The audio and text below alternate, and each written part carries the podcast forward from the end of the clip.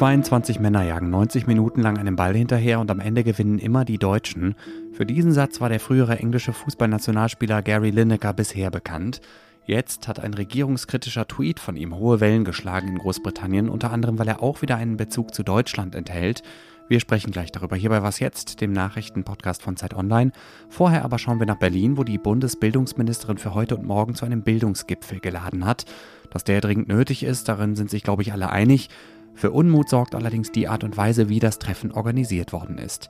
Und damit herzlich willkommen an diesem Dienstag, den 14. März. Ich bin Moses Fendel und als erstes hören Sie wie immer die Nachrichten. Ich bin Matthias Peer. Guten Morgen. Am Wochenende läuft die Vereinbarung aus, die es der Ukraine ermöglicht, ihr Getreide über das Schwarze Meer zu exportieren. Nun hat Russland angekündigt, einer Verlängerung zuzustimmen. Allerdings soll das Abkommen nach dem Willen der Regierung in Moskau zunächst nur für 60 weitere Tage gelten. Das geht aus einer Mitteilung des russischen Außenministeriums hervor. Darüber hinaus will Russland die Getreidevereinbarung nur dann weiter akzeptieren, wenn es auch Erleichterungen für russische Exporte gibt, etwa von Düngemitteln. Die Gewerkschaft Verdi hat für heute und morgen zu Warnstreiks im Gesundheitswesen aufgerufen. Beschäftigte in zahlreichen Krankenhäusern, Psychiatrien, Pflegeeinrichtungen und bei den Rettungsdiensten sollen zeitweilig die Arbeit niederlegen. In Bayern etwa sind mehr als 30 kommunale Krankenhäuser und Bezirkskliniken betroffen. In Berlin werden wohl mehr als 1000 Beschäftigte streiken. Die Berliner Charité hat deshalb planbare Eingriffe verschoben. Mit dem Streik will Verdi den Druck auf die Arbeitgeber in den Tarifverhandlungen erhöhen. Redaktionsschluss für diesen Podcast ist 5 Uhr.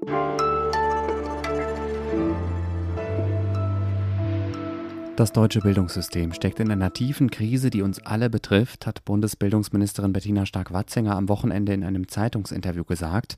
Mangel an Lehrkräften, marode Schulgebäude und Defizite bei der Digitalisierung sind nur ein paar Symptome dieser Krise. Die FDP-Politikerin hat deshalb ihre AmtskollegInnen aus den Bundesländern und weitere Akteure aus dem Bildungsbereich zu einem Gipfel nach Berlin eingeladen. Schon vor dem Treffen gibt es aber heftige Kritik aus der Opposition. Das sei kein Gipfel, sondern nur ein belangloser Plausch an der Talstation, sagt zum Beispiel die stellvertretende Fraktionsvorsitzende der CSU im Bundestag Nadine Schön. Dazu passt, dass die KultusministerInnen der unionsgeführten Bundesländer gar nicht erst kommen. Martin Spiewak ist Bildungsexperte im Wissensressort der Zeit. Hallo Martin. Hallo. Warum weigern sich die unionsgeführten Bundesländer an dem Gipfel teilzunehmen? Der Gipfel kam sehr, sehr kurzfristig. Es gab nicht in irgendeiner Weise Verhandlungen oder Gespräche vorab mit den Ländern, was bei solchen Gipfeln ja in der Regel normal ist, dass man sich vorab sozusagen so ein bisschen auf die Punkte verständigt, zu denen man reden möchte und für die man irgendwelche Lösungen finden möchte. Das gab es hier alles nicht. Außerdem ist das Ganze öffentlich. Es ist tatsächlich, ähm, ja, Plausch wäre vielleicht ein bisschen wenig, aber viel mehr als zwei Podiumsdiskussionen mit sehr, sehr vielen Teilnehmern kann ich in diesem Gipfel tatsächlich nicht äh, entdecken. Und was sagt das aus über den Zustand des deutschen Bildungssystems, beziehungsweise über das Funktionieren des Bildungsföderalismus bei uns? Ja, das sagt viel aus, nämlich, dass diejenigen, die verantwortlich sind, einfach zu wenig kooperieren. Also wir haben ja nun eine ich sag mal, aufgesplitterte Zuständigkeit. Die Hauptzuständigkeit liegt natürlich die Bildungshoheit bei den Ländern, aber auch die Kommune und der Bund ähm, haben A Geld und B auch gewisse Zuständigkeiten. Diese drei Ebenen arbeiten aber in keinster Weise miteinander zusammen. Sie haben sich seit Jahren verhakt. Es gibt da wenig Fortschritte. Und die Länder, muss man sagen, untereinander, die immer sagen, die Hoheit der Bildung haben wir, auch sie arbeiten ja nicht zusammen. Das ist ja auch das ähm, größte Dilemma eigentlich. Das ist keine abgestimmte, gute, verbindliche nationale Bildungsstrategie von Seiten der Länder gibt. Also ich würde sagen, es ist traurig auf allen Ebenen. Dabei gibt es ja wahrlich genug Themen, über die man bei so einem Treffen sprechen könnte. Was sind im Moment die wichtigsten Baustellen im deutschen Bildungssystem? Zum Beispiel der Lehrermangel. Das ist natürlich im Moment wohl das akuteste Problem schlechthin. Ähm, auch da geht es nicht, dass einzelne Bundesländer oder nur die Länder alleine äh, Lösungen finden und sich noch, wie es jetzt der Fall ist, gegenseitig die Lehrer abwerben, sondern auch da braucht es Zusammenarbeit. Und äh, viele andere Themen gibt es natürlich auch noch, äh, die immer noch relativ hohe Abbrecherquote, die vielen, vielen Migranten, die in den letzten Jahren in die Schulen geströmt sind und so weiter und so fort. Also Baustellen gibt es viele. Es gibt noch nicht äh, diejenigen, die sozusagen die Baustellen bearbeiten wollen, die Bauarbeiter. Äh, ja, da macht jeder, was er will. Kurz zusammengefasst, was erwartest du von diesem Bildungsgipfel, Martin? Ja, also ehrlich gesagt gar nichts. Vielleicht ist es so ein gewisser Appell, der wird wahrscheinlich rauskommen. Lasst uns doch jetzt nochmal, ja, wirklich mal zusammen uns setzen, reden, wie wir besser in Zukunft zusammenarbeiten können, wie wir Ressourcen zusammensetzen können, wie wir voneinander lernen können und wie wir die Prozesse, die es ja nun Digitalisierung zum Beispiel gezeigt hat, endlos lang gehen, wie wir diese Prozesse einfach ja, entbürokratisieren können und äh, schneller machen, dass am Ende tatsächlich was bei den Schulen ankommt. Das wäre dann sozusagen gemeinsam in die Gondel steigen und vielleicht mal nach oben fahren, um im Bild zu bleiben. Das, äh, ja, das kann man so sagen. Genau, genau. Danke dir, Martin. Ja, bitte.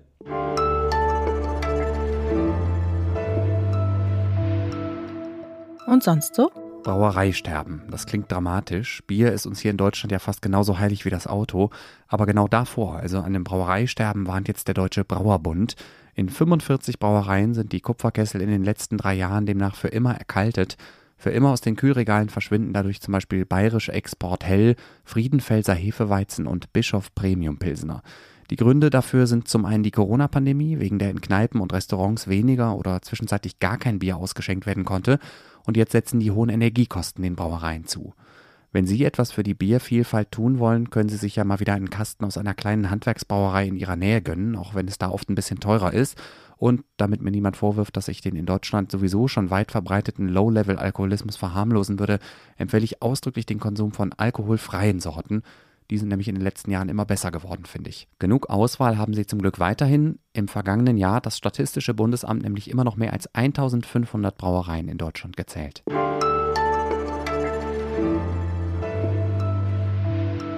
Früher war er Fußballnationalspieler, mittlerweile ist Gary Lineker einer der bekanntesten und bestbezahlten Fernsehmoderatoren seines Landes oder vielmehr er war es. Denn vor einer Woche hat Lineker mit einem Tweet auf sich aufmerksam gemacht. Darin hat er die Asylpolitik der britischen Regierung scharf kritisiert und ihr vorgeworfen, in Bezug auf illegale Migration eine Sprache zu verwenden, die derjenigen im Deutschland der 30er Jahre nicht unähnlich sei. Konkret hat er sich auf einen Artikel bezogen, den Innenministerin Swella Braverman in der Daily Mail veröffentlicht hat. Die kann man, glaube ich, ungefähr mit der Bild-Zeitung bei uns vergleichen. Wegen seines Tweets hat die BBC Lineker beurlaubt, wo er seit mehr als 20 Jahren die wichtigste Fußballsendung des Landes moderiert. Und das wiederum hatte zur Folge, dass die Fußballberichterstattung in der BBC am Wochenende auf ein Minimum zusammengeschrumpft ist. Bettina Schulz berichtet für uns aus und über Großbritannien. Hallo Bettina. Ja, hallo. Warum hat ein einziger Tweet im Vereinigten Königreich, sozusagen im Mutterland des Fußballs, so hohe Wellen geschlagen? Weil Lineker ausgesprochen hat, was viele Leute hier sowieso denken, nicht? nämlich, dass die Regierung hier eine immer umstrittenere rechte Politik macht und sich nach Sprache bedient, die wirklich oft an die 30er Jahre in Deutschland erinnert, nämlich unverhohlene Hetze und Aversion gegenüber Flüchtlingen. Und äh, das Problem für die Regierung nun war, dass Lineker ja, ich glaube, 8,8 Millionen Follower auf Twitter hat. Und äh, vieles davon sind die Leute, denen die Regierung mit ihrer rechten Asylpolitik äh, beeindrucken will und die, die, sie als Wähler gewinnen will. Ja. Und ich glaube, dass deshalb die Regierung so sauer war und genau auch deshalb die BBC Lineker so schnell abgesetzt hat obwohl der ja die Regierung auf seinem privaten Twitter kritisiert hat und nicht etwa äh, sich in der Sendung geäußert hat, ja. Jetzt reden zwar alle über Lineker und die BBC, aber der Auslöser für die ganze Debatte kommt mir etwas zu kurz, und zwar die Asylrechtsverschärfung, die die konservative britische Regierung plant. Kannst du das bitte noch mal kurz zusammenfassen, was genau die planen und warum das mindestens mal problematisch ist? Es geht darum, dass Flüchtlinge, die hier zum Beispiel per Boot kommen, automatisch kriminalisiert werden. Sie werden als illegal bezeichnet, sollen 28 Tage dann interniert werden, ohne dass sie rechtlich Einspruch einlegen können. Sie werden dann, so ist der Plan, äh, nach den 28 Tagen abgeschoben, zum Beispiel nach Ruanda, dürfen nie wieder nach Großbritannien zurückkehren. Das Wichtige ist, ihnen wird das Recht, Asyl zu beantragen, abgesprochen. Und das widerspricht höchstwahrscheinlich der Europäischen Konvention für Menschenrechte und auch der Genfer Flüchtlingskonvention. Und die Regierung hat schon selber eingeräumt, dass das Gesetz höchstwahrscheinlich langfristig vor Gericht äh, Schwierigkeiten haben wird. Du schreibst auf Zeit Online, dass der Fall zu einem Symbol einer der größten Krisen des ohnehin schon krisengeschüttelten öffentlich-rechtlichen Rundfunks in Großbritannien geworden ist. Was genau macht diese Krise aus? Und was können wir für den Umgang mit unserem eigenen öffentlich-rechtlichen Rundfunk hier in Deutschland daraus lernen? Ja, als öffentlich-rechtlicher Sender muss die BBC ja dem Neutralitätsgebot folgen. Das ist ja auch richtig so, ja. Das Problem ist nur, dass die BBC mittlerweile als Vorsitzenden einen engen Freund von Boris Johnson dort sitzen hat, der ihm sogar finanziell äh, Rat gegeben hat, der der Partei sehr viel Geld gespendet hat und der Generaldirektor ist ein ehemaliger Tory-Politiker. Und das Problem ist, dass diese Personen praktisch so im vorauseilenden Gehorsam dafür sorgen, dass innerhalb der BBC äh, mittlerweile sehr regierungsfreundlich berichtet und kommentiert wird. Das merkt man schon sehr stark. Es haben sich auch sehr viele äh, sehr gute politische Moderatoren von der BBC mittlerweile deshalb verabschiedet. Und man hat wirklich Sorge, dass hier die freie Meinungsäußerung immer mehr zurückgeschnitten wird. Und da muss, glaube ich, jeder öffentlich-rechtliche Rundfunk aufpassen, dass er wirklich neutral bleibt und sich nicht umfunktionieren lässt zu einem Sprachrohr für die Regierungspropaganda. Und das ist hier eine ganz große Diskussion und Angst eigentlich auch.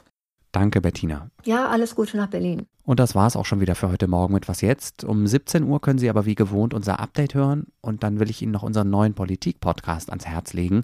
Der heißt Ehrlich jetzt und in der ersten Folge diskutiert Jasmin Mbarek mit Kevin Kühnert darüber, warum linke Parteien nach Macht streben müssen, wenn sie was verändern wollen.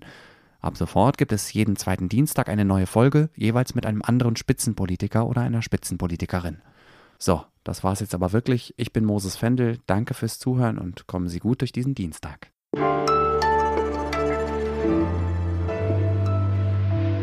ein kleines bisschen lauter, aber nicht zu laut, sonst ist es nämlich zu doll. Wir machen es lieber ein bisschen leiser, dann ist es nämlich auch okay.